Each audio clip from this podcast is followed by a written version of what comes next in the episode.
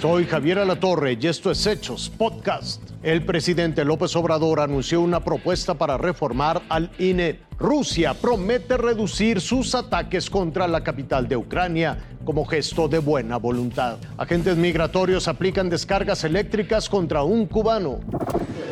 Una cirugía a las leyes que rigen los comicios y que incluye que las piezas que se encarguen de organizarlos y calificarlos elijan con el voto de los ciudadanos es la ambiciosa propuesta que presentará el Poder Legislativo el presidente López Obrador. Que sea el pueblo el que elija a los consejeros electorales y a los magistrados.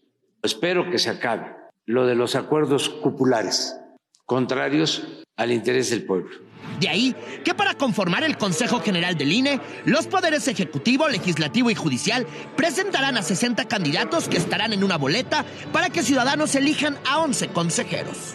Cada poder va a presentar a 20 ciudadanos, 60 para el caso de consejeros y algo parecido en el caso de magistrados. Y esos 60 van a ser votados el más votado se convertirá en el presidente del nuevo INE y una dinámica similar se aplicará para renovar a todas las autoridades judiciales especializadas en esta materia. Para el presidente López Obrador, con estas propuestas se acabó el INE de los partidos y las decisiones que censuran y alejan a los gobernantes de los ciudadanos. Que no haya eh, magistrados que no tengan vocación democrática y también que se garantice el voto libre, secreto, que no haya fraudes.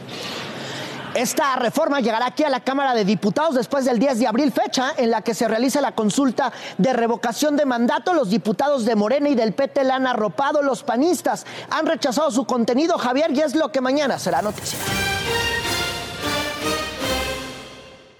Rusia llegó a las conversaciones de paz prometiendo reducir las operaciones militares cerca de Kiev y otras ciudades importantes de Ucrania para aumentar la confianza mutua. Las negociaciones de paz se mudaron a Turquía, donde Rusia y Ucrania terminaron el día con más propósitos que logros. Además del alto al fuego en todo el país, Ucrania demanda garantías para su futuro en todo su territorio y un cese al fuego total. Rusia, por su parte, está exigiendo que Ucrania declare su neutralidad y que no tenga afiliación militar con absolutamente nadie más. El presidente ucraniano Zelensky dice estar abierto a eso. Desde Marruecos, Anthony Blinken, secretario de Estado de Estados Unidos, respondió que le dejaba a Ucrania decidir si los rusos está negociando de buena fe. Turquía se ofreció a ser anfitriona de las negociaciones entre Rusia y Ucrania esta semana y la meta es encontrar un punto medio y en eso negociando es lo más difícil. El presidente Putin está siendo acusado de no mostrarle a Rusia la realidad del conflicto en Ucrania.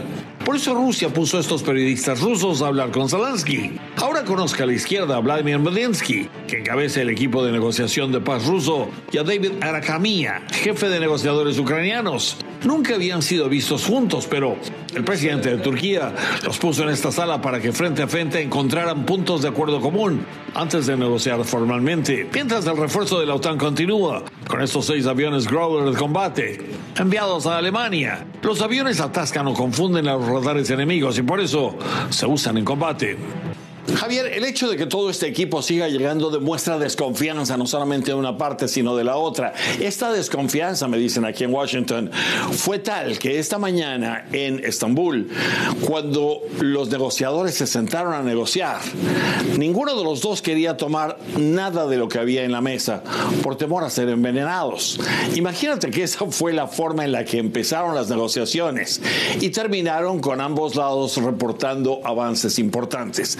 Ahora, lo que es de observar en las próximas horas y los próximos días es si este es un intento auténtico de paz o si es simplemente una pausa que están haciendo ambos lados para reposicionarse militarmente.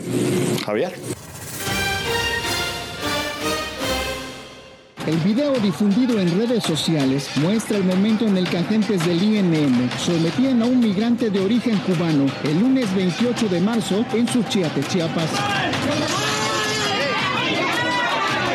Dos agentes del Instituto Nacional de Migración intentaban detenerlo presuntamente por no comprobar su estancia legal en el país. Para lograrlo, uno lo tomaba del cuello, otro más de la cintura y un tercero le propinó descargas eléctricas a otros migrantes y vecinos. Se acercaron e intentaron ayudarlo. Uno de ellos apenas si pudo empujar al oficial que estaba armado con el taser y otra agente llamaba a la Guardia Nacional para solicitar apoyo y evitaba que grabaran a sus compañeros. Desesperada, contestó que el detenido era un violador, pero nunca aclaró quién o quiénes lo acusaban, por lo que será un elemento a investigar. Organizaciones promigrantes en la zona lamentaron los hechos. Hasta ahora el Instituto Nacional de Migración no se ha pronunciado sobre este hecho y tampoco ha informado sobre el estatus jurídico y migratorio de esta persona detenida. Javier, el reporte.